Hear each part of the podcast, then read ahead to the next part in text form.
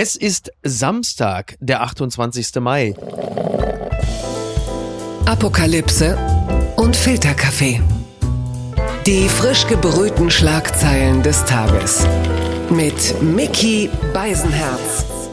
Einen wunderschönen Samstagmorgen und herzlich willkommen zu Apokalypse und Filterkaffee mit der Wochenendbeilage.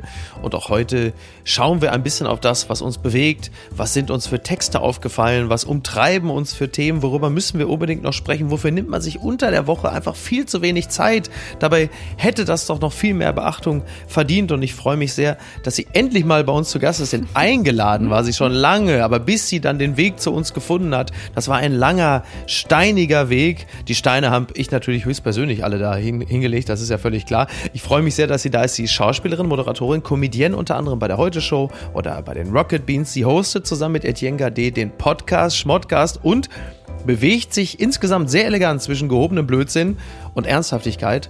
Und so begreifen wir uns hier ja auch. Insofern passt sie ja perfekt hierher. Hallo Katjana Gerz. Oh, hallo Mickey Weisenherz. Danke für diese wunderbaren, sanften Wörter, die mein ganzes Sein umschließen. Das finde ich sehr schön, was du gesagt hast. Meistens treffen wir uns ja immer nur in Frühstücksräumen Ja. von irgendwelchen Hotels, irgendwo zwischen Hamburg und Köln. Mhm. Aber da ja wir, ich, ich preise uns jetzt mal ein in dieselbe Generation, da wir ja einfach nicht mehr fähig sind, normal vis-à-vis zu kommunizieren, geschieht das natürlich nur über Podcasts und deswegen sitzen wir jetzt natürlich über den Podcast verbunden so und können aber über diverse Dinge sprechen. Unter anderem äh, darüber, dass Elias Mbarek nicht heute am Samstag, wo die Folge ausgestrahlt wird, sondern erst am Sonntag 40 Jahre alt wird und Helmut Berger am selben Tag 78, also zwei herausragende österreichische Schauspieler. Das vergisst man ja ganz gerne, weil man sie ja dann einfach immer sofort eindeutscht. Die Frage ist halt nur, äh, was verbindet die beiden? Ah, das ist eine gute Frage. Was verbindet Ne, oder? ihr? Sie sind beide Schauspieler und Österreicher, Das ist ja. richtig, das ist ah, das richtig. Mhm. wusste ich gar nicht. Dass Der erste, wie heißt der nochmal? Elias Mbarek. Elias Mbarek äh, aus Ja. Österreich kommt. Ja, ich der weiß ist nur, er hat eine, eine amerikanische Schauspielerin als Freundin. Ach, guck an, siehst du, da bist du mir schon wieder um einiges voraus. Also ich weiß nur, dass er uns regelmäßig hört. Deswegen, ich würde ihm ja gratulieren, aber das darf man ja noch nicht. Äh, Da muss er, die, muss er bis Sonntag warten, die Folge hören und sich jetzt quasi gratuliert vorkommen. Sagen wir es mal so. Und äh, was Helmut Berger angeht, es gibt ja nun legendäre Geschichten über Helmut Berger. Unter anderem, du kennst sie wahrscheinlich über diesen legendären Rosenball damals in Monaco, irgendwann Anfang der 80er. Helmut Berger war dort in einem weißen Smoking, war Teil eines Banketts. Und dann hatte er aber wohl irgendwie schlechtes Koks genommen. Und Mm, ah, das hat, kennt man. Ja, Ja, das weiß man, doof. oder? Wer kennt es nicht? Ah, da sitzt man da auf Toilette, hat sein Handy und dann ist es einfach Rattengift. ist das weißt ja. du, das, Das- ist das Schlimmste. Ja, Das ja. ist das ja. Ja, aber wer- hätte er mal auf der Toilette gesessen, stattdessen hat er an dem Banketttisch gesessen, unter anderem mit Caroline von Monaco. An diesem Tisch saß er da, also bei den, bei den Großkopfhatten, wie man so schön sagt, und hat sich einfach in die Hose geschissen. Also er hatte Dünnpfiff von dem Koks, hat sich in die weiße Smokinghose geschissen. Oh nein! Ja, und dann äh, hatte Caroline auch ihn mehrfach zum Tanz aufgefordert, was er natürlich nicht machen konnte. Man roch es wohl auch langsam. Und er blieb halt einfach die ganze Nacht da sitzen und hat dann sich selber so ein bisschen mokiert über den Geruch, wo der wohl herkommen könne. Und äh, Oh, der Hafen genial. war wohl nicht weit und sagte wohl, ja, das kommt bestimmt von den, von, vom Hafenbecken oder so. Also unmöglich. Und saß da die ganze Nacht mit seiner vollgeschissenen Smokinghose. Aber was macht man denn? Was soll man sonst machen? Also wenn Ja. man mal in so einer Situation ist, das ist schon einfach drin sitzen oder man muss sich so einen Jackett-Top da um die Hüfte wickeln. Ja, Aber du, ke- man kennt ja, ich kenne das auch, also nicht genau ja, diese red Situation. ruhig weiter. Aber dieses, wenn man mal, keine Ahnung, man kennt, also dass man immer sowas sagt wie, "Ey, ich glaube, ich bin in Scheiße getreten Ja, oder ja. irgendwie sowas, aber das ist nicht mein Furz gewesen. Oder du kannst ja auch, du kannst ja sagen, das war meine Amber Heard Parodie, ne? Ah, Nach ja, allem, was wir so äh, zuletzt gelernt haben. Da müssen wir sowieso nachher noch drüber sprechen. Das ist ja ein, ein, ein Thema. Da ist ja nun auch dieser Tage Urteilsverkündung. Äh, die Öffentlichkeit hat ja schon längst ihr Urteil gesprochen, wie so häufig. Aber ähm, das wird uns gleich noch begegnen. Was Elias Mbarek angeht, muss man sagen, also nach dem, was ich da gerade für eine Vorlage geliefert habe, da muss er natürlich noch hinkommen. Ne? Ja. Also wenn er ein richtig, wenn er ein richtig großer international sein will, jetzt schon mal einen weißen Smoking kaufen. Aber das ist auch so, wahrscheinlich stand er auch vorher, ein paar Stunden vorher, so, welchen Smoking soll ich anziehen? Ja, den weißen, das ist doch so ist Was soll cool, groß das ist sowas schiefgehen? So, what can happen? I mean, das ist schon Oder? eine Geschichte. Die gute Tat des Tages. Two-year-old orders 31 Cheeseburgers after Mom leaves phone unlocked. Das berichtet CNN. Und ähm, als äh, Fastfood-affine Mutter ist das eine Geschichte, von der du sagen würdest, ja, das ist mir auch schon mehrfach passiert. Bei mir waren es allerdings 50 Cheeseburger, die mein Zweijähriger für mich geordert hat. Fühlst du dich dieser Geschichte nahe? Ja, ich fühle mich sehr nah, Mickey, aber ähm, meistens bin ich diejenige, die diese ganzen Chicken Fries und alles bestellt und dann äh, sage ich einfach das mal meine Tochter. Aber ich habe diese Nachrichten auch vorher gesehen. Ich habe nämlich, ich äh, verfolge diverse Kanäle Ja. äh, auf Instagram, die heißen sowas wie Good News of the Day und so. Ja. Weißt du, so einfach, weil zwischen den ganzen schrecklichen Sachen ist es immer cool, Positives? Ganz positive Sachen. Good Machst du das News auch? of the Day. Ja, es gibt Good News of the Day, Happy Feelings, irgendwas so. Und dann kriegt man halt solche Annoncen zugeschickt oder wie, meistens sind es alte Omas und Opas, die miteinander tanzen und man sagt, oh, they've been together for, you know, 82 Ach, years. die Geschichten. Und, ja, ja, ja, und, ja. und man wird so einfach innerlich ein bisschen glücklich. Und ähm, Finde ich gut. Ja, das sollte man einfach. Ich glaube, das ist ganz gutes Pendant zu diesen ganzen schrecklichen Sachen. Good News halt- of the Day, das muss ich mir mal merken. Also ich habe dafür äh, in dem Sinne keinen klassischen digitalen Mediendienst. Ich habe dafür ausschließlich SMS und WhatsApp, die ich von Niki bekomme. Äh, liebe Grüße an dieser Stelle. Also sie versorgt mich dann auch mit so positiven Nachrichten, kurz bevor dann wieder zu Hause der Schlappen fliegt. Also ähm, dafür habe ich ausschließlich Ja, sie. Sie wow. versorgt mich immer mit Sachen, die sie dann von Reddit hat oder so. Also ganz spezielle Dinge, was den Cheeseburger angeht. Meine Tochter hat ja auch immer mal wieder äh, mein Handy, sie ist sechs, Shitstorm incoming. Mhm. Das hat damit zu tun, dass sie einfach dann in ihrem Zimmer via Spotify Musik hört. Das heißt, sie könnte theoretisch, ich werde es glaube ich auch machen, ich bin ja erwiesenermaßen schwer konsum äh, um das Wort kaufsüchtig zu vermeiden. Also wenn ich mir demnächst Mhm. Ja. wieder äh, Frotte-Polos in acht verschiedenen Farben gekauft habe und Niki schon mit dem Schlappen winkt, dann werde ich einfach sagen, da kann ich nichts für. Das hat Das Pippa ist- mit dem Handy gemacht, die hat äh, da drauf geklickt. Und jetzt sind sie ja nun mal hier, jetzt muss ich auch behalten. Ja. Ja, ja kennst oder? du die Geschichte noch mit, ich glaube, Kim Kardashian hat irgendwann mal vor ein paar Jahren ein, das war so ein sexy Foto, also nicht, dass sie, sie macht ja immer sexy Fotos, aber ein sexy richtig. Foto hochgeladen auf Ja. Instagram und dann drunter geschrieben, wer das hochgeladen hat, war North, also ihre Tochter hatte das so, hochgeladen, weil okay. sie ihre Tochter im, äh, das Handy in der Hand hielt und daraufhin halt sexy Fotos von ihr hochgeladen hat.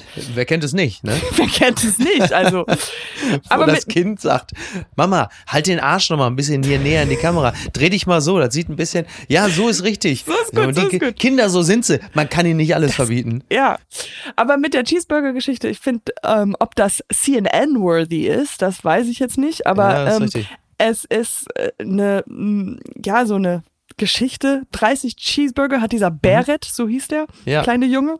Und DoorDash haben die auch einfach, also denkst du, sowas würde in Deutschland passieren? Wahrscheinlich gibt's da, in Deutschland ist das Angebot immer ein bisschen höherschwelliger, wobei ich stelle mir das gerade so vor, irgendwo in Leverkusen jetzt. Ich weiß es auch nicht. Wer hat denn jetzt die 50 McRib bestellt? Ich habe keine Ahnung. Das muss einer von den Kleinen hier Ich- gewesen sein. ich- Kennst mich, Silvia? Ich würde doch niemals hier die ganzen Cheeseburger bestellen. Also sag doch immer, wir brauchen keine 74 McRibs.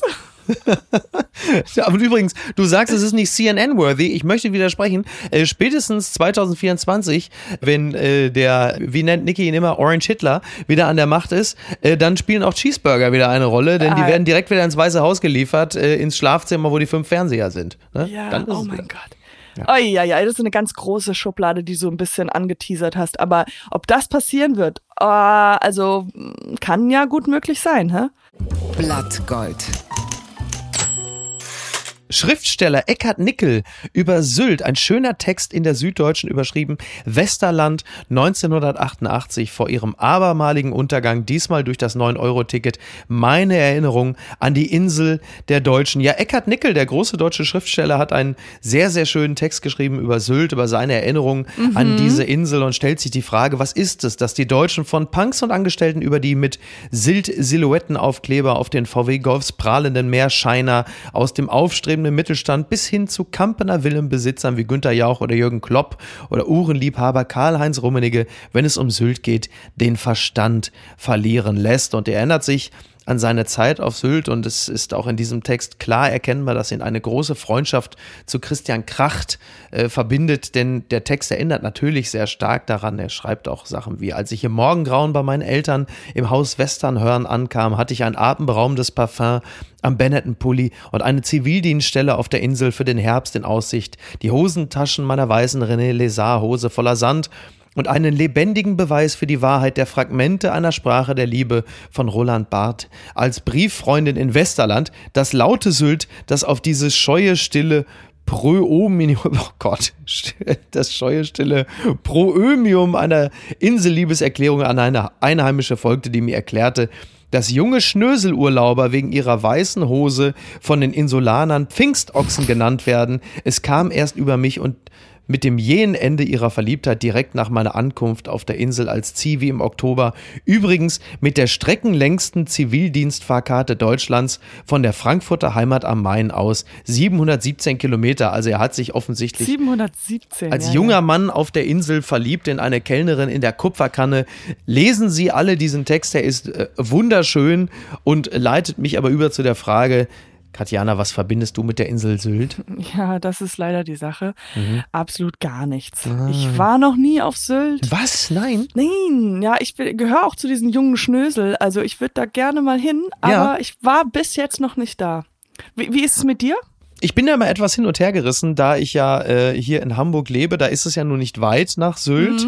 Äh, war auch schon ein paar Mal dort, unter anderem, weil äh, meine Tochter durch die Familie ihrer Mutter eine große Sylt-Nähe hat, da sie dort äh, regelmäßig äh, ein- und aus gingen und gehen. Insofern bin ich mit meiner Tochter dann auch schon mal, vor allen Dingen meiner Tochter zuliebe, dann nach Sylt gefahren. Ist so ein bisschen wie, äh, wie soll ich das sagen? So das umgedrehte Mallorca. also das, was okay. man in Mallorca immer anlastet, die Assis auf, äh, beziehungsweise in Arenal, also die Puff anzündenden Assis in Arenal auf Mallorca. Das ist im Umgekehrten, äh, sind die Schnösel in Kampen auf Sylt, die natürlich das ganze Niveau einer Insel, zumindest was das Image angeht, prägen. So ist es auf Sylt aber natürlich auch nicht. Es ist äh, teilweise auch eine ganz normale Insel, völlig harmlos mit Schafen und Deichen. Aber gerade Kampen, das Go-Gärtchen, das Pony, der Rauchfang, die prägen natürlich diese Insel und deswegen sagt man halt eben, da wo die roten Chinos und die Barberjacken sich tummeln, da möchte man ja als Normalbürger eigentlich nicht sein und das ist für mich auch ehrlicherweise immer die große Frage im Leben von Jürgen Klopp, der ja ansonsten vollumfänglich großartig ist. Wieso zur Hölle zieht es ihn dorthin? So, ne? Aber macht es nicht manchmal Spaß, in solchen Ecken zu sein Leute und, gucken. und Leute anzugucken oder selbst einfach so. Also wir haben jetzt ein Boot gekauft, ähm, Ja. aber also es ist sogar äh, zählt Ist es unter eine einer Yacht. Oligarchenjacht an der Oligarchenjacht? Ja, genau. Die, ja. Die wollten die Reichen verstecken und dann haben wir gedacht, na ja, komm, dann nehmen wir es. Ja. Ähm, und jetzt in so einem Segelverein äh, sind wir mit und da sind natürlich auch ein paar von diesen ein Mhm. Ja. bisschen schnöseligen Typen und das macht aber auch irgendwie Spaß. So mal, wenn man nicht die ganze Zeit da ist, aber so ein bisschen in diese Welt einzutauchen und ein bisschen a grain of salt, ja, nicht zu ernst zu nehmen und dann zu merken, wie die mit diesen, äh, wie heißen die, Ginos, wie du sagst, Ja, ja. und diesen Kappen und Sie sind dann auch wirklich so, wie man, also ich glaube, Genau, das absolute Horrorgate ist das äh, von Düsseldorf, der Direktflieger nach Westerland. Das ist wirklich am Flughafen das absolute Horrorgate. Da ist dann wirklich äh, so. Ähm, aber natürlich, du hast komplett recht. Leute gucken macht einfach Spaß. Ich Ja. äh, kann mich daran auch durchaus ergötzen. Ich fürchte manchmal, aber ich gehöre dann auch zu den Beobachteten. ich ja, glaube, ja. ich beobachte, dabei bin ich der Beobachtete und alle sagen, hast du den Typen gesehen? Naja, also das ist schon gut. Dafür ist Sylt und Kampen natürlich perfekt Mhm. geeignet.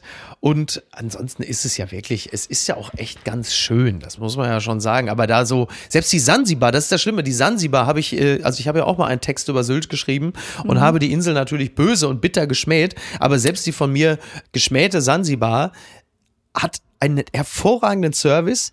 Nette Kellnerin, wirklich, und äh, Mann, tolles das ist Essen. nicht was, was ich schreiben will. Ja, Sei ja. mal gemein und oberflächlich. Ja, andererseits hat sie aber auch, die Sansibar auch wirklich aber draußen Eltern, die haben dann so zwei Kinder, die haben dann so eine Montclair-Weste und eine Ray-Ban-Sonnenbrille und die Kinder sehen schon so aus, als hätten die Eltern ihnen beigebracht, wie man Obdachlose tritt. Also das gibt's dann wiederum natürlich auch, ne?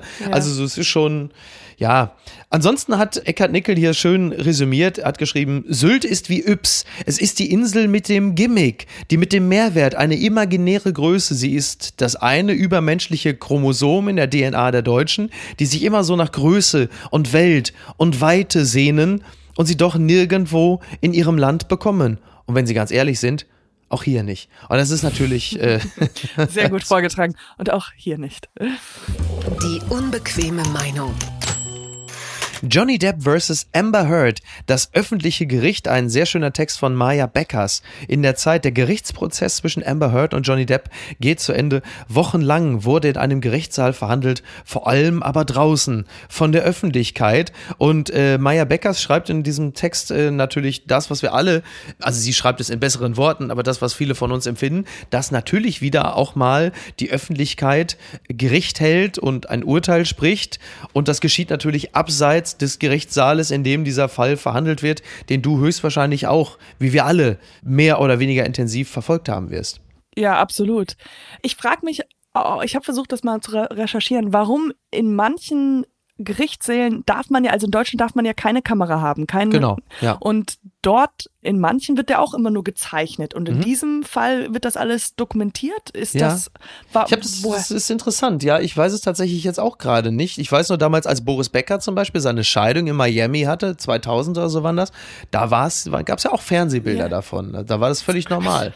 Aber also, stimmt, vielleicht wenn ich mir das Ganze angucke, ich denke die ganze Zeit eigentlich nur daran, wie lange oder wie viel kurze Zeit wartet Hollywood, bis es verfilmt wird? Ja. Und wer spielt welche Rollen? Weil das ist so wie, als ob ich so ein ähm, live so einen Film gucke. Ja, ja. Der, der bald irgendwann mal bei äh, Netflix läuft und irgendwie so ein genau, Dokumentarfilm genau. oder sowas ist, ja. Wir warten ja auf die, Do es ist ja im Grunde genommen so ein bisschen wie Tiger King, nur deutlich weniger zivilisiert, was da passiert. Ja, ne? Und äh, wir, nein, die, also die Doku wird es ja zu 100 Prozent geben. Das ist ja, also das alles, was da vorliegt, alleine die Geschichte mit der Hinterlassenschaft im Bett, ist ja schon fantastisch. Ja. Und Maya Beckers schreibt ja auch, womöglich auch, weil es in diesem Fall wirklich viel um Repräsentation geht, wer zu welcher Zeit welches welches Image hatte, wer wessen Ruf geschädigt hat, wer in der Öffentlichkeit für was steht. Die entscheidende und vom Gericht gar nicht zu klärende Frage ist gar nicht, wer hier wem vielleicht Gewalt angetan hat, wer Täter oder Täterin war, ob es überhaupt ein eindeutig zu identifizierendes Opfer gab, sondern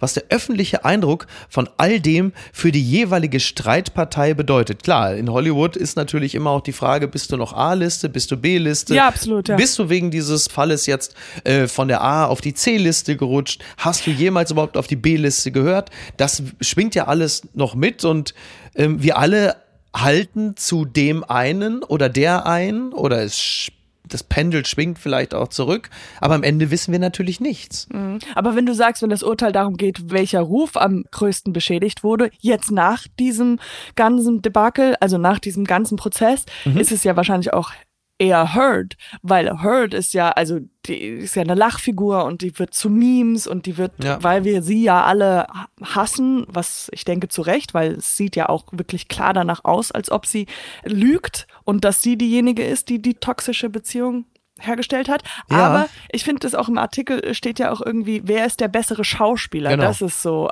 Und sie scheint mhm. mir einfach eine ganz schlechte Schauspielerin zu sein. Genau, aber das ist der, das ist aber der zentrale Punkt. Du sagst, das scheint so, dass sie lügt und dass sie eine schlechte Schauspielerin zu sein scheint. Und daran machen wir ja letzten Endes wir, die ja, wir von außerhalb ja. des angucken, machen unser Urteil daran fest. Auf mich wirkt sie auch nicht glaubwürdig. Und es gibt natürlich auch ein, zwei Punkte, in denen sie faktisch die Unwahrheit gesagt hat, wenn es zum Beispiel darum ging, dass sie ja eigentlich eigentlich die Summe, die sie damals bekommen hat für diese ja, Form ja. von häuslicher Gewalt, dass sie diese Summe halt eben nicht wie angekündigt gespendet hat. Das ist ja nun Fakt. Es gibt auch ein, zwei andere Dinge, wo die äh, Aussagen äh, widerlegt wurden. Auf der anderen Seite verfestigt sich natürlich der Eindruck, dass es sich da wirklich um die ganz klassische toxische Beziehung handelt, in der beide stets in der Lage waren, einander körperlich und geistig weh zu tun.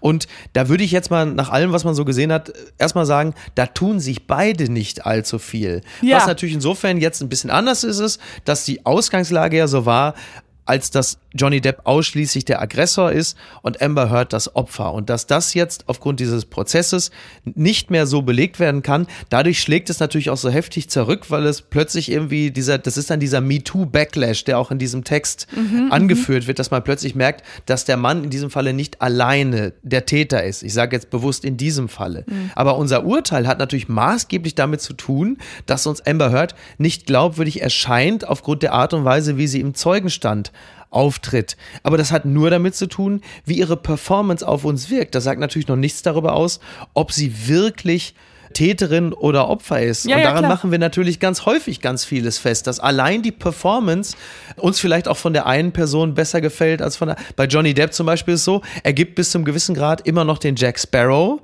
Ja, er ist ein fantastischer Performer, er ist ein guter Schauspieler und er actet so gut und setzt seine Pointen so gut, dass wir auf die Art und Weise natürlich auch noch Sympathien für ihn entwickeln. Er ist charismatic und genau. natürlich glaubt man nicht. Genau. Du hast vollkommen recht, weil auch wenn mir zum Beispiel was leid getan wurde und ich muss immer lachen, das kann ja auch ein Reflex sein. Dann sagt man ja von außen, ey, okay, die nimmt es ja gar nicht so ernst. Genau. Aber das ist einfach nur, weil ich nicht damit umgehen kann und dann fange ich an zu lachen. Das ja. stimmt.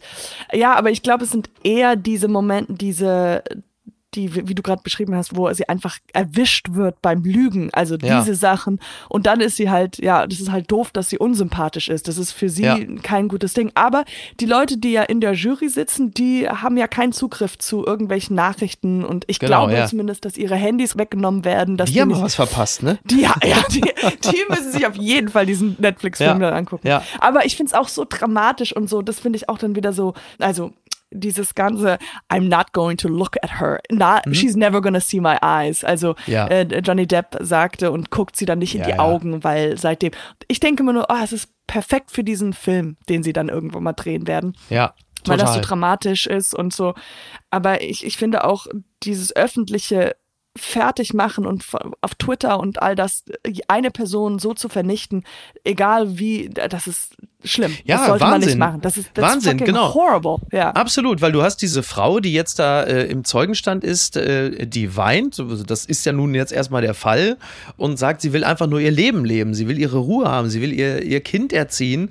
Und egal, ob die Ausgangslage äh, mit einem gewissen Grad an böser Absicht äh, sie mit diesem Ziel gestartet ist, ihm zu schaden und das möglicherweise nicht alles auf Fakten beruht, so bleibt am Ende natürlich eine Person, die jetzt so in der Öffentlichkeit ist und die so ausgestellt ist und die so von der Nation gehasst wird, dass man eigentlich als normal fühlender Mensch gar nicht umhin kommt, um ja. auch mit ihr Mitleid zu empfinden und zu sagen, jetzt stell dir einfach vor, dass auch nur 50 Prozent dessen wahr ist, was sie vor Gericht geschildert hat. Also auch wirklich Dinge, die er ja auch gesagt und geschrieben hat, dass er ihre Leiche verbrannt im Kofferraum eines Honda Civic sehen will und all diese Dinge, wenn es darum geht, Zigaretten auf jemandem auszudrücken, das hat er ja auch nicht geleugnet. Ja. Also der absolute Horror, aber weil wir halt eben auch diese Meme-Culture so pflegen, wird vieles von dem, was uns eigentlich schockieren sollte, mittlerweile ja eher amüsiert zur Kenntnis genommen. Entertainment, ja. Ist ja, es ist Entertainment.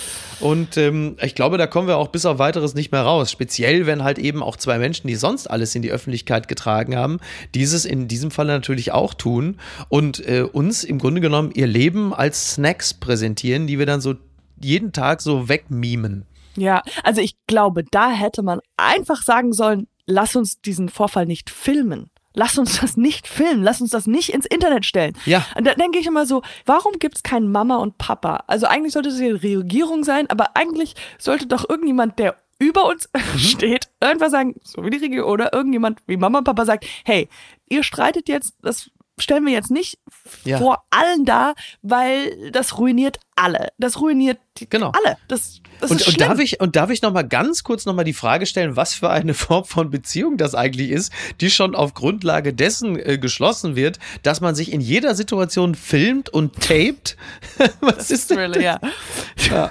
Also machst du das nicht? Also ich mache das immer. Doch, ich habe alles, äh, ja, ja. alles mit Ja, Niki hat ja immer schon gesagt, also sie äh, ist sehr, sehr froh, dass sie ganz viele SMS-Wechsel von uns als Kompromat immer gegen mich verwenden das, das hast du gesagt 2010. Guck mal hier. Sowas kann man sich nicht ausdenken. Zum Geburtstag. Irritation um Erdbeerkuchen für Manuela Schwesig praktisch unsere Amber Heard. Die BZ schreibt, dass ein Tweet von Mecklenburg-Vorpommerns Ministerpräsidentin Manuela Schwesig über einen angeblich von Agrarminister Till Backhaus zu ihrem Geburtstag gebackenen Erdbeerkuchen hat bei einigen Nutzern Irritation ausgelöst. Also so viel schon mal vorweg. Also Manuela Schwesig kann noch nicht einmal mehr normal Geburtstag feiern, ohne mhm. über Unwahrheiten äh, bezüglich ihrer Feier zu stolpern. Denn äh, es gab ja diesen Tweet, es gab das Foto und dann hat halt eben der Agrarminister von Mecklenburg-Vorpommern Manuela Schwesig zum Geburtstag, herzlichen Glückwunsch nachträglich, einen Erdbeerkuchen geschenkt. Und unter dem Foto stand, vielen Dank für die Glückwünsche zu meinem Geburtstag. Darüber habe ich mich sehr gefreut. Vielen Dank für den besonderen Empfang im Kabinett mit Erdbeertorte, selbst gemacht von unserem Landwirtschaftsminister. Und dann sieht man halt dieses Bild und dann hast du ein riesiges Backblech ja. mit Erdbeerkuchen. Und dann haben natürlich sehr schnell Menschen gefragt, sag mal, dieser Kollege Backhaus, hat er bei sich zu Hause so einen Industriebackofen, dass er das alles selber gemacht gemacht hat. Und dann ging das kurz hin und her und irgendwann sagte dann die Pressestelle, ja, ja, das war ein Missverständnis. Dieser Eindruck ist auch bei der Übergabe in diesem Jahr entstanden. Dabei kam der Kuchen aus einer Bäckerei. Es handelt sich also um ein Missverständnis, dass der Minister bei dort denkst, What? Why? Why? Motherfucker, ey.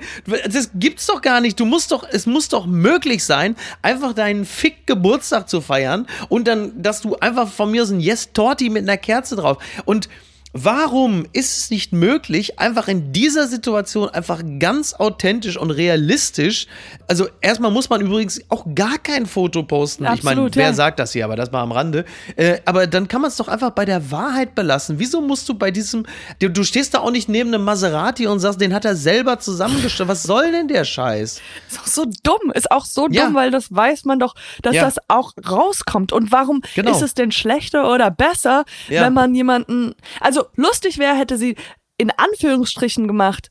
Ja, hat er selber gemacht. Zwinky, hat, er, hat er gesagt, Zwinky, Zwinky, ja. aber wir kennen, oder irgendwie so ein, ja, ja, aber halt dieses noch mehr Lob ja, ich wäre keine Ahnung. Ja, das und ich meine, wir haben das ja nun nicht nur in der Politik, aber vor allem in der Politik natürlich sind wir es ja täglich gewohnt, dass gelogen wird, dass die äh, Wahrheit bis zur Unkenntlichkeit überdehnt wird und dass manchmal, sagen wir es mal ganz vorsichtig und wohlwollend, die Notlüge unumgänglich ist. Aber in einer solchen Situation, in der du ja nun jetzt nicht mit dem Rücken zur Wand stehst und ausnahmsweise auch mal nicht gefragt wird, Frau Schwesig, was ist denn da jetzt mit der Umweltschutzstiftung in Mecklenburg-Vorpommern und den ganzen Verträgen, die hoch völlig verschwunden sind, sondern es geht nur um deinen Geburtstag. Es ist das harmloseste und unschuldigste, dass du selbst in der Situation nicht mehr in der Lage bist, ohne eine Lüge sagen. auszukommen. Ja.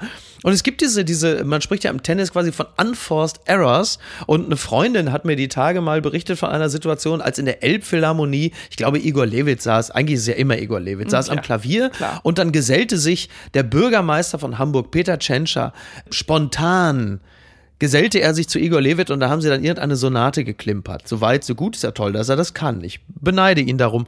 Und dann hat er gesagt, also es wurde so inszeniert, als hätte er das spontan, als hätte er sich spontan dazugesetzt und einfach mal mitgespielt. In Wahrheit hat er halt einfach wochenlang gespielt. Geprobt. Und, und ja. geprobt. Und, und du denkst, warum? Also es wäre doch auch sympathischer zu sagen, Leute, ganz ehrlich, ich habe wochenlang geprobt wie ein Blöder, ja. um mich nicht hier zum Deppen zu machen. Dadurch wirst du doch auch sympathischer. Ja.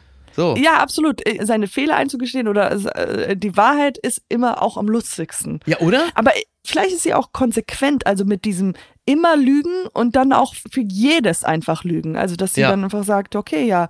Und den Kuchen habe ich mir danach äh, auf den Kopf gelegt und ja, danach hatte ich Sex mit vier Leuten. Also eben das Übliche halt, ne, was man so macht an seinem Geburtstag. Oder, ja. oder die Wahrheit ist natürlich eine ganz andere. Sie sagt, Leute, äh, jetzt wo ich gerade so ehrlich bin, ich gebe zu, den Kuchen, äh, den hat gar nicht der Backhaus gemacht, den hat Putin äh, gemacht, denn der hat diesen Industriebackofen zu Hause und er wollte mir so wieder, war mir eh noch was schuldig. Aber das will ja dann auch wieder keiner hören. Ne? Ja, stimmt. Ja. Entzauberte Scheinriesen. Germany's Next Topmodel, Doppelblonde Diversity von Katrin Müller-Lancé, schreibt sie in der Süddeutschen auf die Diversity. Selbst die Rausgeschmissenen feiern das neue Motto, das Heidi Klum in ihrer Castingshow Germany's Next Topmodel verpasst hat. Doch die Vielfalt schrumpft zum Finale auf Standard-Model-Merkmale zusammen. Ja, es war ja am Donnerstag das 17. Finale von Germany's Next Topmodel. Dank Rezo haben wir erfahren, dass es da wohl teilweise auch gar nicht so menschlich zugeht. Mhm. Das ist äh, für mich auch schockierend gewesen. Das wussten wir alle gar nicht, aber. Wie? Ne? Also ich habe äh, Resus äh, Film nur zur Hälfte geguckt. Ja, hast du es äh, gesehen? Also, Wie war es? Wer hat das gemacht? Gesehen. Ja. Äh, also ich habe es nur zur Hälfte, aber das war, weil ich einen äh, Termin hatte und sowas. Aber für mich war das irgendwie, wo ich gedacht habe, so das ist auch nicht jetzt krass äh, Undercover-Arbeit und weil also mhm. das alles wussten wir doch schon, oder? Vielleicht kommt am Ende noch irgendwas Krasses raus. Ja. Aber es war für mich jetzt nicht so, also die Zitate, die sie gesagt hat, kamen aus der Show und die Show läuft seit 17 Staffeln so. I, I, don't mhm. know. Es war jetzt nicht, also dass das nicht toll ist, aber es ist halt kein öffentlich-rechtliches Fernsehen. Es ist halt ganz normales Pro7 und ähm, also nicht, dass ich das befürworte, ja, ja, aber ja, es ist halt irgendwie jetzt not like a big wow, oh my God. Ja, hatte ich so also nächste Woche wird dann Dieter Bohlen entzaubert, ne? Ja, genau, exactly. We're like, wow, ah, okay. Ja, naja, ja, also ich, ich will jetzt Rezo, dem natürlich dann auch vorgeworfen wird, dass es ja kein Zufall ist, dass er das pünktlich zum Staffelfinale jetzt hochgeladen hat, das Video. Und ich glaube, es ist keine bösartige Unterstellung, wenn man Rezo versucht zu äh, unterstellen, dass er auch an Reichweite interessiert ist. Das ist höchstwahrscheinlich jetzt äh, der Fall. Andererseits, und darauf haben mich ein, zwei Menschen aufmerksam gemacht, und ich finde, da haben sie äh, durchaus einen Punkt, ist es natürlich so, ich bin 44, du bist äh, Mitte 30. Für uns ist das natürlich sattsam bekannt. Auf der anderen Seite gibt es natürlich in Anführungsstrichen Germany's Next Top Model NeueinsteigerInnen, die vielleicht 12, 14, 17 sind, die vielleicht tendenziell eher Rezo gucken, als sich in der Süddeutschen zu informieren oder äh, im WDR. Für die mag das tatsächlich eine neue Information gewesen sein, die Rezo da für sie zusammengetragen hat. Absolut, Diese Hand ja, ja. würde ich an dieser Stelle schon mal reichen. Nichtsdestotrotz dieser wirklich unterhaltsame Text, denn äh, wird beschrieben, wie es in diesem Finale zugegangen ist. Unter anderem Heidi Klum, sie leitet das Finale in eine Art Yeti-Fell gehüllt ein, zusammen mit Ehemann Tom Kaulitz am weißen Flügel zur Erinnerung. Klum hatte den den Titelsong der diesjährigen Staffel höchstpersönlich mit reichlich Autotune eingesungen. Dear God, ich habe schon fast vergessen. Rapper Snoop Dogg, der eigentlich auch mitsingt, ist an diesem Abend nur in Form eines Hologramms dabei.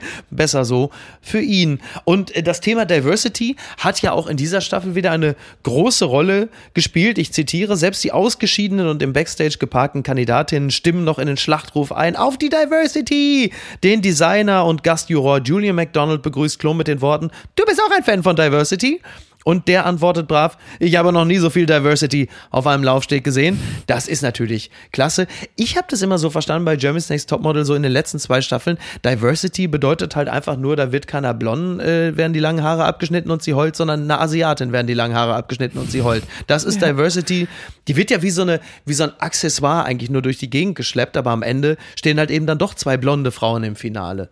Ja ich kann da so nicht so viel sagen, weil ich denke so, ich kann das auch nicht, also wie auch der Text auch sagt, ich will auch nicht äh, Heidi in Schutz nehmen, aber mhm. es wird ja auch kritisiert, sowas wie, also sie hat ihre eigenen Lieder eingesungen, also ein bisschen negativ gemacht. Ja, aber es ja kann harmlos, ja auch, ne? kann, kannst ja sagen, ja, okay, das ist eine powerful woman und sie hat noch sich entschieden, ähm, das Lied einzusingen. Ist ja auch mutig vielleicht, aber ja. das, man kann das so oder so sehen. Ich finde auch natürlich, das ist äh, keine Show, die ich unterstützen würde. Ich finde das auch, es ist ja absolut klar, sexualisierte Kinder und die werden äh, gezwungen irgendwie, also nicht gezwungen, aber sie unterschreiben irgendwas und dann wird das irgendwie so dargestellt, wie du kommst nicht weiter, wenn du jetzt nicht irgendwie deine Hose ausziehst oder Top mhm, ausziehst ja, und so. It's, it's, ja, ja. ja, it's very grenzwertig und ich glaube Sie auch, bringen sie halt immer in Extremsituationen, ne? Sie genau. müssten meistens ja äh, immer irgendein Hochhaus irgendwie dann so senkrecht runtergehen, ja. dann müssen sie irgendwelche Dinge tun, die sie eigentlich nicht tun wollen, sei es jetzt mit irgendwelchen Schlangen posieren oder sich halt ein bisschen weiter ausziehen,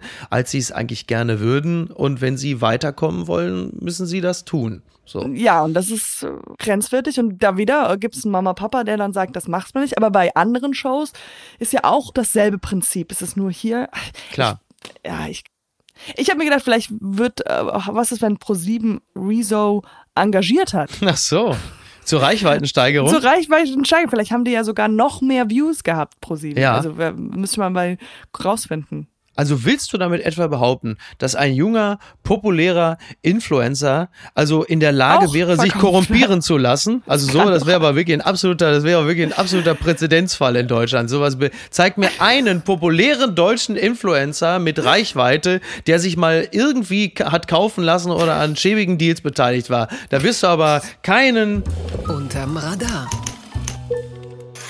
Football-Profi Kaepernick möglicherweise vor Rückkehr. Das berichtet die Sportschau. Colin Kaepernick, der zuletzt 2017 ein Spiel in der US-Football-Profiliga NFL bestritt, ist laut übereinstimmenden Medienberichten von den Las Vegas Raiders zu einem Probetraining eingeladen worden. Der 34-Jährige würde bei einer Verpflichtung Kollege des deutschen Profis Jakob Johnson werden, der im Frühjahr zu dem Team wechselte. Kaepernick hatte zuletzt bei einem Training vor NFL-Scouts seinen aktuellen Leistungsstand gezeigt. Ja, man erinnert sich an das Knien bei der Nationalhymne. Damals war er noch äh, absoluter Star und Quarterback bei den San Francisco 49ers. Dann hatte Donald Trump angefangen, äh, ihn, glaube Ja. ich, sogar als Hurensohn zu bezeichnen. Und dann ging das Framing los, dass er im Grunde genommen zu einer Art Staatsfeind geworden ist, der der amerikanischen Gesellschaft den Rücken zuwendet, die Hymne missachtet. Dabei ging es ja in erster Linie einfach nur darum, darauf aufmerksam zu machen, inwieweit die USA unter anderem von Rassismus geprägt und erschüttert sind.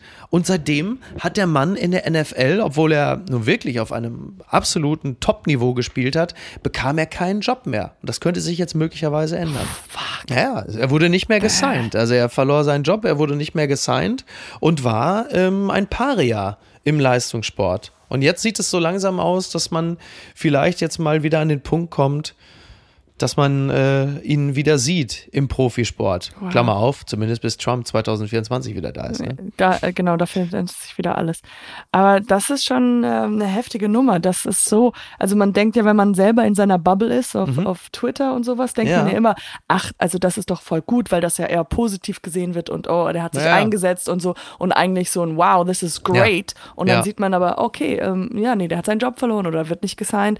Dass eigentlich diese andere große böse Seite doch eher viel mehr Macht hat, leider. Ja, wie Immer wir noch. das jetzt gerade erleben. Also du bist ja halbe Amerikanerin. Genau. Insofern wirst du höchstwahrscheinlich auch immer noch mal ein bisschen anders auf das blicken, was in den USA gerade geschieht. Und gerade dieser Tage äh, ist es sicherlich nicht Colin Kaepernick, der jetzt die Schlagzeilen bestimmt, sondern einerseits die Abtreibungsgesetze. Oklahoma beispielsweise hat gerade ein Abtreibungsgesetz erlassen, das im Grunde genommen schon bei der Zeugung eine etwaige Abtreibung unmöglich macht. Also wirklich, du bist da auf einem Stand von, ich weiß nicht, 1932 oder so. Also es ist wirklich völlig absurd. Andererseits, äh, Uvalde, Texas, haben wir jetzt gerade eben noch. Ähm, Das, äh, ja. die, die Erschütterung hängt uns noch in den Knochen. Wir haben die Fotos von den vielen Kindern äh, vor Augen. Und dann Reaktionen wie zum Beispiel die von Senator Ted Cruz, dessen Reaktion auf diese neuerliche Gewalteskalation ist, dass man also jetzt künftig viel mehr Panzerglas in Schulen einbauen müsse und, und Schutzwände. Gott, ja, und ja. das hörst du und du denkst,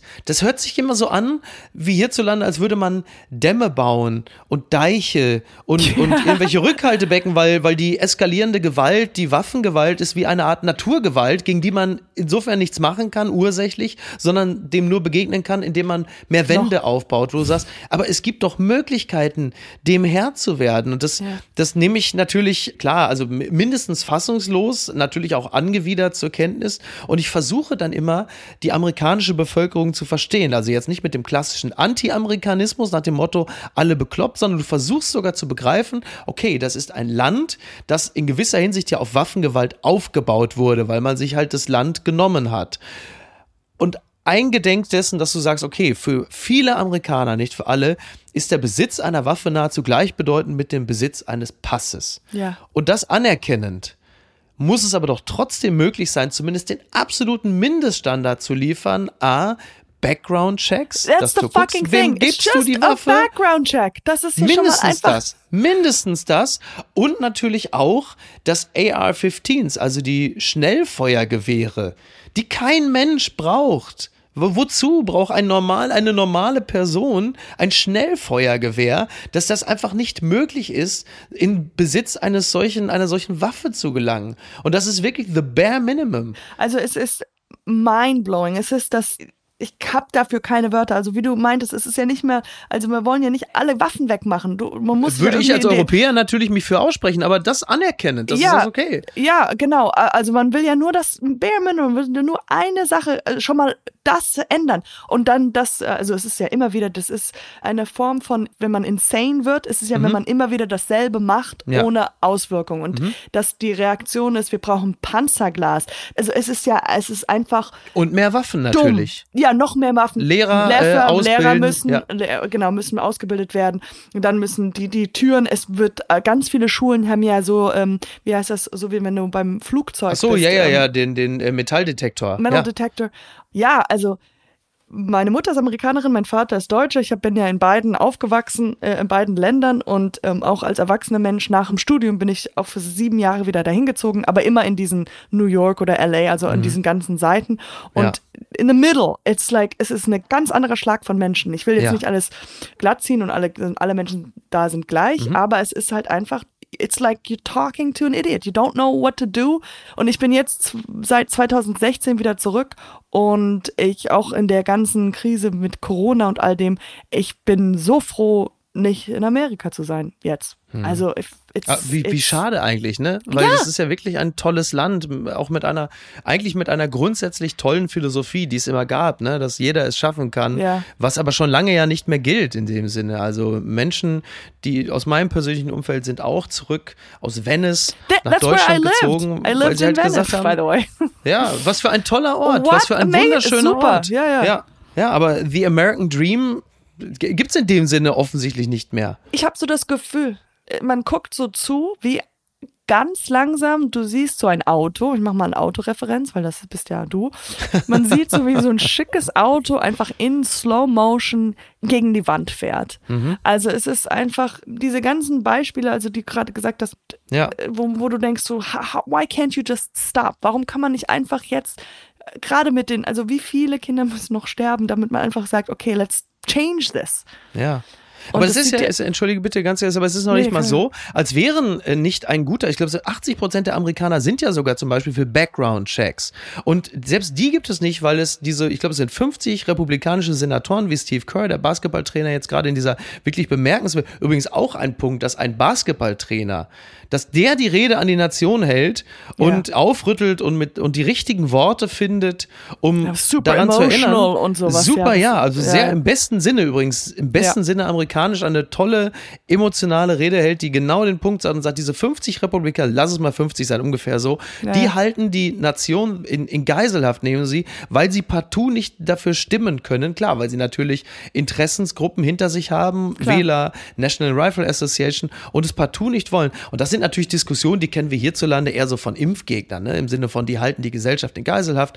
All diese Themen. Und du hast manchmal wirklich das Gefühl, dass diese eskalierende Waffengewalt so eine Art Virus ist, Ja. mit dem man in den USA zu leben lernen will. Und dann sind diese Schulen dann halt einfach wie Superspreader-Events, wie Hotspots, was unvermeidbar erscheint, was aber natürlich Unsinn ist. Du kannst es auch nicht als tragisch bezeichnen, weil tragisch ja irgendwie auch mal bedeutet, dass es unabwendbar ist. Es ist ja abwendbar.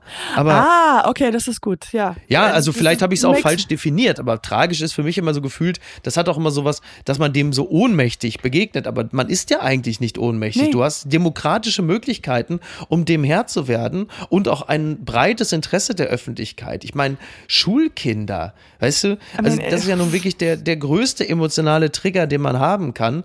Und wenn es darüber nicht gelingt, eine Nation dazu zu bringen, zu sagen, verdammte Scheiße, jetzt unterschreibt wenigstens dieses absolute Minimum, Ja. ja, dann, Aber glaubst du, diese Menschen, diese 50 äh, Republikaner, also sagen wir mal, sind diese 50, glaubst du, sie wissen, dass sie die Bösen sind? tja. Wie, wie weit musst du einen Spagat machen, um das zu rechtfertigen? Also das ist ja, Ja. Es ist eine große Kunst, das hinzukriegen. Ja. I mean, I'm flabbergasted. Es, es tut mir leid wegen diesen ganzen amerikanischen Floskeln, ja. Das ist sehr sympathisch. Das ist mir übrigens Nee, hier bei uns im Haushalt durchaus vertraut. Niki hat eine, eine große Neigung zum Anglizismus. Feels like home, Katja. Okay, It feels good. like Okay. home. Gucken mal, wer da spricht. Samira El-Wasil schreibt im Spiegel Eltern und Kinder der Blick meines Vaters. Eine sehr schöne Kolumne anlässlich des am Donnerstag ja nun gerade eben äh, zu Ende gegangenen Vatertages. Mein Vater wird mich, seine Tochter, niemals verstehen können, selbst wenn er es versucht. Und andersherum werde ich sein Vater sein nie durchdringen können. Aber das ist nicht schlimm. Und äh, unter anderem schrieb äh, Samira etwas, was mir gar nicht bewusst gewesen ist. Ich färbe meine weißen Haare, seit ich 21 bin. Ende 20 war ich komplett ergraut. Anfangs romantisierte ich das als eine Art existenzielle Photosynthese. In meiner jugendlichen Wahrnehmung erschien mir die kalte Wirklichkeit da draußen wie ein immerwährender Herbst. Da blieb meinem Kopf ja nichts anderes übrig, als alle Pigmente aus meinem schwarz glänzenden Blätterkranz abzuziehen, um graue, stumpfe Strähnen zurückzulassen. Als sich pandemiebedingt mein schneeweißer Ansatz abzeichnete, beklagte sich überraschenderweise vor allem mein Vater, mehr als entrüstet über meine George Clooney-Schläfen. Anfangs fand ich das ungewohnt paternalistisch und auch ein bisschen kränkend. Ich fühlte mich ungeliebt für etwas, wofür ich nichts konnte. Im Gegenteil, es sind ja seine Gene, die mir die haarige Frühvergreisung Right. bescherten. Doch dann begriff ich, der Anblick seiner Tochter mit weißen Haaren lässt ihn sich augenblicklich viel älter fühlen. Mein Kopf spiegelte ihm seine eigene Vergänglichkeit. Und dann schreibt sie darüber, wie unmöglich es im Grunde genommen uns ist, der Tochter ihren Vater zu verstehen und dem Vater seine Tochter zu verstehen.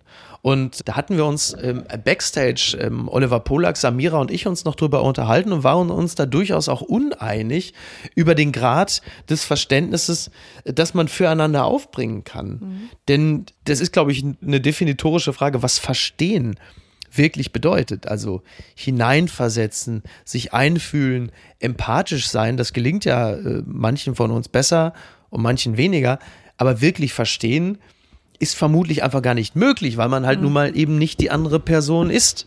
Aber das wird ja nicht zuletzt auch von äh, Samira in dieser Kolumne als auch äh, vielleicht der eigentliche Reiz dieser Beziehung beschrieben. Ja, also als du es äh, gerade wieder vorgelesen hast, habe ich äh, sofort gedacht, ah, so würde mein Vater vielleicht auch reagieren. Also, dass er etwas empört oder dass er sagt, naja, Mel, mach doch weg und so. Und ich glaube auch, das äh, wird, also es ist logisch, mach doch mal weg. Also bitte. nee, aber ähm, man muss sich in, in jemanden hineinversetzen, um ihn zu verstehen. Aber jetzt ist die Frage, ist es wirklich so, dass sie glaubt, dass ihre grauen Haare ihn einfach nur älter wirken lassen oder er findet es einfach nur schlecht? Mhm. Ja, also die, die Beziehung ähm, Vater-Tochter ist ja das quasi entgegengesetzte Äquivalent zur Beziehung Mutter-Sohn. Ja. Und äh, wenn ich jetzt äh, meine Mutter, die beschwert sich natürlich auch, wenn ich da unrasiert bin, so, und dann kommt sie aber eher und sagt, ja, sieht ja auch nicht aus und äh, dann hier mit dem Bart und dann diese weißen Stellen dazwischen, das ist ja jetzt wahrscheinlich ein ziemlich, Ja, ja. das ist ja ein sehr gut passendes Äquivalent. In diesem Falle ist es, glaube ich, weniger, also das müsste ich sie mal fragen, ob sie sich dadurch älter fühlt, wenn der eigene Sohn mit Mitte 40 da auch schon so äh, zottelig und ergraut um die Ecke kommt. Oder es sieht halt einfach wirklich genuin scheiße aus. Und ich glaube, und, und ich glaube, so wie sie es mir erklärt hat, ist es äh, doch einigermaßen glaubwürdig, dass es einfach wirklich beschissen aussieht und dass es besser aussieht, da einfach rasiert aufzulaufen. Ich weiß zwar auch, dass sie generell das einfach gut findet, wenn ich mal mit einem schicken weißen Hemd komme und so. Es gibt halt so gewisse Outfits, da steht sie nicht so drauf. Aber ich glaube, das hat weniger damit zu tun, dass sie sich dadurch einfach älter fühlt, sondern sie glaubt einfach in diesem Falle, es ist einfach eine sehr gute Typberatung. Ja, So. ich glaube, das ist eher sowas. Vielleicht war das äh, auch von dem Vater, dass er einfach Ja. so gesagt hat, nee, okay, und vielleicht eher Stufen. Vielleicht wollte er eigentlich, ist sein Traum eher so, ähm, so Berater, also in, so Aussehenberater. Also. Typberater, ja. Ja, Typberater. So, ey, guck mal, auch vielleicht Pony würde de- deine Augen eher äh, hervorheben. Vielleicht, wer weiß, vielleicht war das alles eher so gedacht. Ich, ich habe ja nun mit meiner sechsjährigen Tochter ja nun auch schon diverse modische Auseinandersetzungen, dass ich also auch schon mal, wenn es dann morgens in die Schule geht oder wir sind irgendwie unterwegs, dann sage ich ja auch, zieh doch das an oder das sieht doch gut aus. Und äh, wie, wie man das bei einem sechsjährigen Mädchen erwarten kann, hat sie natürlich da schon ihre eigenen Vorstellungen. Manchmal sind die kongruent, aber häufiger halt eben auch nicht. Und äh, was ich nur sagen muss, die Vaterrolle an sich macht ja wahnsinnig viel Freude. Also ich, wenn man kein Kind hat und kein Vater ist, dann ist es auch nicht schlimm, weil man ja nicht weiß, was man verpasst. Aber Ja, stimmt. Ne, ist ja so, ist ja wie bei vielen anderen Dingen auch, wie beim Führerschein auch. Wenn du nie einen Führerschein hattest, weißt du auch nicht, was du verpasst. Da sind wir wieder Ja. beim Auto. Ähm, aber wenn du natürlich in dieser Rolle jemals gewesen bist, dann ist das einfach schön. Also ich merke natürlich auch, dass das eine Rolle ist, die mich nochmal ganz anders definiert und ganz anders ausfüllt. Und es ist nochmal eine ganz andere Rolle als die, die man in einer Paarbeziehung hat. Absolut, die in ja. einer glücklichen Beziehung, die ich habe, ich hoffe, das Niki, ist in beiderseitigen Einwand. ist natürlich auch schön, wenn man da in Anführungsstrichen sich gesehen fühlt. Mhm. Aber die Rolle, die man als Vater spielt, ist auch so wunderschön, weil du, es gibt nur eine Person, die dich mit ihren Augen sieht und das ist natürlich deine Tochter, die sich Ja. nochmal an dich ganz anders erinnert als jeder andere Mensch auf der Welt, weil du natürlich eine ganz andere Beziehung zu ihr hast und auch eine ganz andere Form der auch Herausforderungen und, und ähm, Verantwortung auch spürst Ja. und da gleichzeitig, ich glaube, tiefe Ernsthaftigkeit und aber auch größtmögliche Ausgelassenheit finden in der Vaterrolle möglicherweise da ihre, ihre größte Zusammenkunft. Zumindest Ja. erlebe ich das so. Und eine immer wechselnde, immer verändernde Beziehung. Das ist ja auch so, also, also wahrscheinlich sind alle Beziehungen so, aber wahrscheinlich jetzt mit sechs Mhm. ist die Beziehung ganz anders. Mit 14 wird sie wieder anders und dann, wenn sie Ja. mal 30 wird, also es ist ja, it's like a job that always changes. Ja, it's- genau. Genau, du wirst immer anders gesehen und äh, es ist natürlich auch, wie das beim Kinderhaben bis zum gewissen Grad ja eh ist, aber beim Vatersein sicherlich auch, natürlich auch wahnsinnig dem Narzissmus geschuldet. Denn im Leben dieses Kindes wirst du, wenn du dich nicht total dämlich anstellst, natürlich immer eine Art Superstar sein. Oh ja. Und diesen Status willst du dir natürlich äh, auch erhalten. Durch, sagen wir mal, kluges, warmherziges äh, Agieren. Aber ich muss leider sagen, also mein, mein Vater, der war ja, ähm, ich habe ganz lange geglaubt, der ist auf jeden Fall der stärkste Mann der Welt. Ich weiß nicht, wahrscheinlich denkt das deine Tochter jetzt auch, weil du hast ja die Muckis und mein Vater konnte, der hat, ähm, wie heißt das, so ein, so ein großes Holzding, ich weiß nicht, wie man Ja, das... äh, ein Balken, so ein Balken. Balken, Balken, Ja. danke. Einen Balken getragen und ich dachte so, ja, das kann doch kein anderer, Ah, Men ein, kein anderer Mensch auf der Welt kann einen Ja, Balken ja. tragen, außer mein Papa. Ja. Und dann natürlich wird man aber älter irgendwann mal, ich muss sagen, man merkt, ach, der Vater hat auch, ist auch nur ein Mensch. Und Mhm. Ja. Das ist schwer, dieser ja, Moment. das ist, äh, das weiß ich. kommt. Das Ja. weiß ich. Diesen Moment gibt es ähm, und das dauert lange, das zu akzeptieren. Je nachdem natürlich, ähm, wie wie stark diese Schwäche dann äh, ausgeprägt ist von bis. Ja. Aber zu erkennen, dass diese Stärke, diese körperliche, möglicherweise auch die geistige Stärke nachlässt und dass das, dass das Heldenbild noch mal ganz anders geprägt wird, das ist ein ein Prozess, der schwer sein kann. Ja, Ja, für beide, für Vater und für Tochter. total. Äh, Ich glaube aber, du kannst es umgehen, wenn du einfach deiner Tochter nie erlaubst, irgendeinen anderen Mann zu sehen. Vielleicht umgehen wir dann das Problem.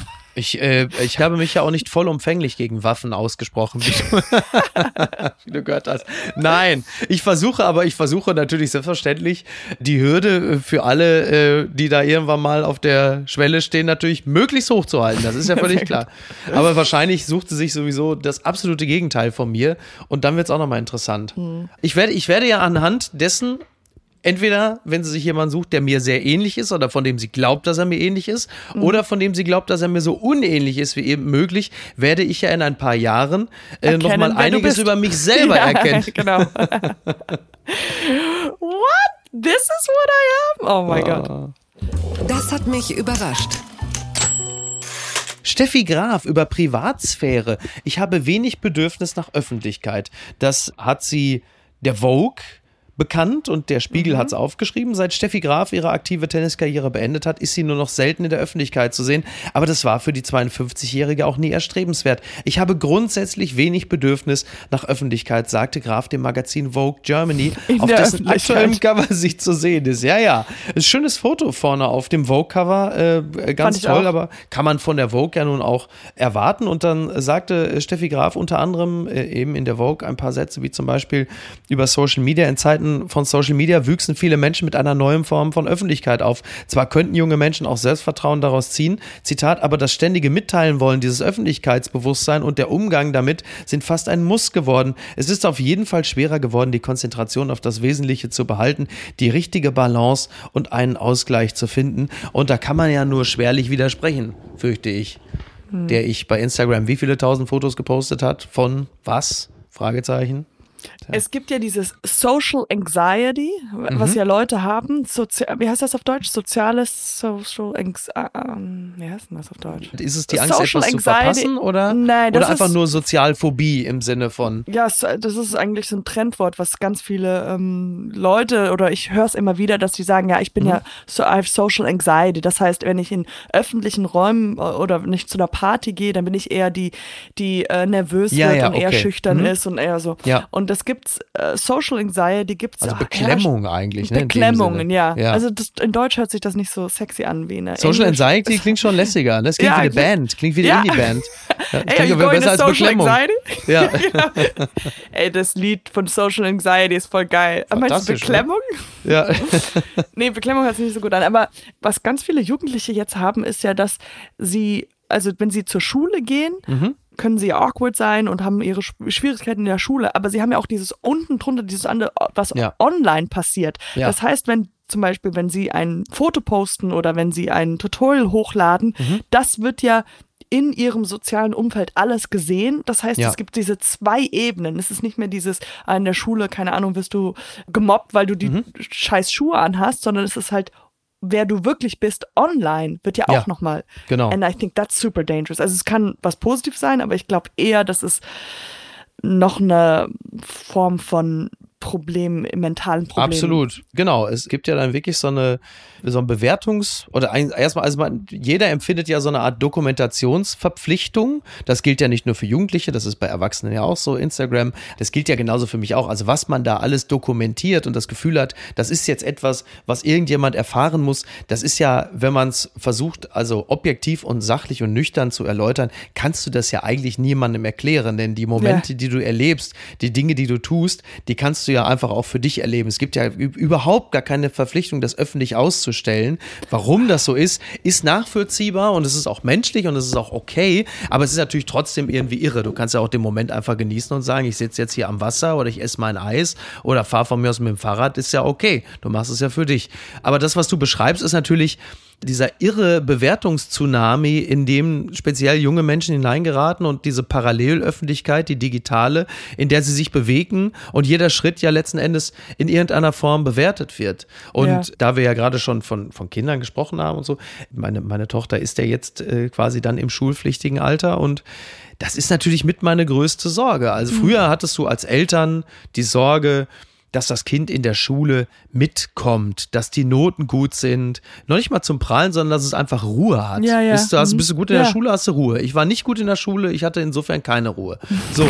Und auf der anderen Seite hast du aber jetzt eine ganz neue Öffentlichkeit, eine parallele Öffentlichkeit, in der du halt eben genau, wie du richtig sagst, andauernd auch bewertet wirst. Und die Bewertung ist natürlich ungleich wichtiger, weil sie halt eben von Mitschülerinnen und Mitschülern geschieht, von Freundinnen mhm. und Freunden. Und wenn du da soziale Isolation erfährst über Likes und Shares und halt ausbleibende Herzchen, dann geht es natürlich massiv an die Psyche, weil ja. die geistige Reife eines Kindes natürlich nicht ansatzweise mithalten kann mit der technischen Reife der Geräte, auf denen es beurteilt wird. Und das ist tatsächlich tatsächlich, wie du richtig sagst, hochproblematisch und stürzt ja auch letzten Endes eine ganze Generation in die Misere. Aber vielleicht kann man, absolut, unterschreibe ich alles, vielleicht kann man, weil man kann das ja nicht also jetzt für deine Tochter, man kann das ja nicht ähm, wegnehmen, weil wir genau. leben in einer Existenz, wo das ist. Vielleicht ja, kann man ja das ja umgehen, Spitzer. vielleicht kann man ja was das verknüpfen mit etwas Kreativem, noch Kreativem, was ihr gefällt oder sowas, dass es vielleicht nicht so dieses auf diesem, wie sieht man aus, was für Schuhe, mhm. also dieses weg von diesem Oberflächen, sondern ja. zum Beispiel, okay, dann macht, malt man Bilder und man mhm. fotografiert die ab, dass es irgendwie eine ja. Absetzung hat von nicht nur, weil, weil bei uns oder bei dir, äh, machst ja auch, du machst ein Foto, aber du machst mhm. ja auch noch einen Gag dazu. Irgendwie ja. versuchst du, ob der gut ankommt, weiß ja äh, keiner. Also, äh, nee, nee, ich mache nur Shit. Aber wenn er nicht gut ja ankommt, dann werde ich das relativ schnell merken. aber ich meinte, das ist ja, ja, noch eine gewisse kreative Art, die man noch dazu tut und vielleicht findet Finden. So eine Art künstlerisches Derailing, ja. Genau, so, weil also ich weiß, man fängt ja schon früh an. Also ich wusste, äh, also als ich noch Kind war, ich glaube mit 14 oder 13 eine Kamera gekauft, ja, also eine ja. große ähm, Flohmarkt mhm. und habe da irgendwelche Videos gemacht. Und vielleicht kann man das ja eher als was Positives sehen, dass man sagt, okay, du hast ein Handy, die Kinder, und man kann coole Filme damit machen oder man kann ja. ein Foto äh, von seiner Kunst oder man hat man lernt, wie man schneidet und sowas. Also das Ja. wenigstens anstelle von bestrafen und sagen, du kannst kein Handy haben, Ja. vielleicht ist es eher was für Posit was Positives benutzen. I don't know. But it's, we're all doomed und we're, we're all gonna hit shit anyways. Und ich mache auch gerne Fotos. Warum, warum nicht? Von seinem, ja. Von seinem was? Was? Was? Von seinem was? I don't know, von meinem Von seinem Blumen- Erdbeerkuchen. Von meinen Von seinem Erdbeerkuchen. selbstgemachten Erdbeerkuchen. Yes, exactly. Gewinner des Tages. Wir haben ja schon über das Bewerten gesprochen. Oft ist es negativ. In diesem Falle ist es grundpositiv. Denn das ist ja schon wichtig, das nochmal erwähnt zu haben. ja, der. Exi-Motherfucker. Der Exi-Motherfucker Schmidti, Thomas Schmidt, he did it again. Did it again. This is, worauf ich mich die ganze Zeit gefreut Er habe. hat das also, Double, Er, er, hat das Double, er ist wieder schönster Berliner mit Vergnügen, hat die Wahl auch in diesem Jahr anberaumt und was soll ich sagen, es war wieder mal ein Home Run, es war ein Startzielsieg, er ist der Usain Bolt der äh, äh, Schönheit, muss man einfach sagen, er ist da so durchgegangen wie das heiße Messer durch die Butter, Yes. wie Elon Musk die Rakete gezündet hat, er ist es wieder. Es war eigentlich allen klar, er musste es werden, es gibt keinen schöneren, ist es einfach gibt so. keine, und ich hoffe mal, dass nächstes Jahr genau dasselbe wird. Also für mich ist er einfach ist Das und bleibt Triple. der Schönste. Der, der Ja. muss getrippelt. Wie heißt das Triple? Er muss das? Triple holen. Der muss das Triple holen. Ja, ich habe ja Also, versucht, noch ähm, Oliver Polak noch so mit in den Ring zu werfen, so als, als so als Ablenkung. Ja, ich finde Oliver Polak betörend schön, aber das Wahlvolk hat gesagt, nein, es ist einfach, das, äh, es, man kommt nicht an ihm vorbei. Ne? Ja, ja, also ich weiß schon, der ist auch schön, den habe ich letztens auf der Straße gesehen, äh, Oliver Polak, und ähm, er hat ja jetzt dann die blonden Haare, ja, Ja, blond richtig. gefärbt, steht ihm richtig gut. Fantastisch. Sieht, sieht, super cool aus. Ja. Ja, der hat, der hat Stil, Ja.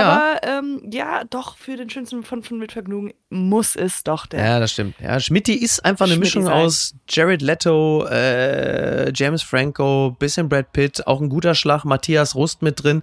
Das ist die Mischung, die anziehend wirkt. Das ist einfach so. Und er ist ein Man in Power, das Oh. weiß man natürlich innerhalb von Berlin. Ja, ja, m- genau. Und auch, ich finde, dieses Bild von ihm ist auch wahnsinnig schön. Wirklich. Und Also der hat ja jetzt die Haare auch nochmal anders, ne? Also sieht jetzt einfach noch geiler aus. Aber der hat meistens So. immer nur eine Cappy an. Ich weiß nicht, ich habe die Haare habe ich schon lange nicht mehr gesehen. Ja, ja, das ist halt In irgendwo, echt, ne? Er ist so irgendwo zwischen Schmusekater und Lion King und das weiß einfach, das ist. Ja, ja, gut. Alles Liebe, alles Gute. Katjana, ich danke dir ganz herzlich. Danke dir, Micky. Ich freue mich, dass es endlich funktioniert hat. Ja. Ähm, ich hoffe. Das machen wir jetzt äh, aber schneller mal nochmal wieder, oder? Ja, auf jeden Fall. Ich bleib Oder? einfach drin. Wir machen jetzt die nächste Woche einfach schon mal jetzt. Da haben wir es auch schon mal drin. Ja, Ja, Da und wenn wir uns Petto. demnächst wieder äh, im Frühstücksraum eines äh, Kölner Hotels begegnen und ich stehe wieder neben Martin Semmelrogge an dem Kaffeeautomaten, dann zieh mich weg, bevor ich die Affenpocken kriege. Okay. äh, es war mir wirklich eine große Freude. Niki auch. Ja. Danke dir. Und ja, Jetzt müssen wir nur noch. Etienne äh, nochmal hierher kriegen, ne? Der hat ja noch Ach. die Einladung noch ausstehen. Stimmt. Ja. ja da, Bevor äh, ich in äh, Podcast, Podcast wieder Beschwerden höre. Oh, du Zu kannst ja mal zu uns kommen. Das ist auch. Das wir haben mach noch ich keinen gern. Gast gehabt. Ja, sehr gut. Ja, dann meinte er, dann Sehr, sehr äh, wollte das Experiment mit mir mal angehen. Ja, machen. absolut. Gerne, Das finde ich mache gut. ich. Katjana, vielen Dank. Schönes Wochenende. Dir auch. Ciao. High five. Ciao. Tschüss. Apokalypse und Filtercafé ist eine Studio Bummens Produktion mit freundlicher Unterstützung der Florida Entertainment. Redaktion Niki Hassania. Executive Producer Tobias Baukhage. Produktion Hanna Marahiel. Ton und Schnitt Niki Fränking. Neue Episoden gibt es immer montags, mittwochs, freitags und samstags. Überall, wo es Podcasts gibt. Stimme der Vernunft und unerreicht gute Sprecherin der Rubriken Bettina Rust.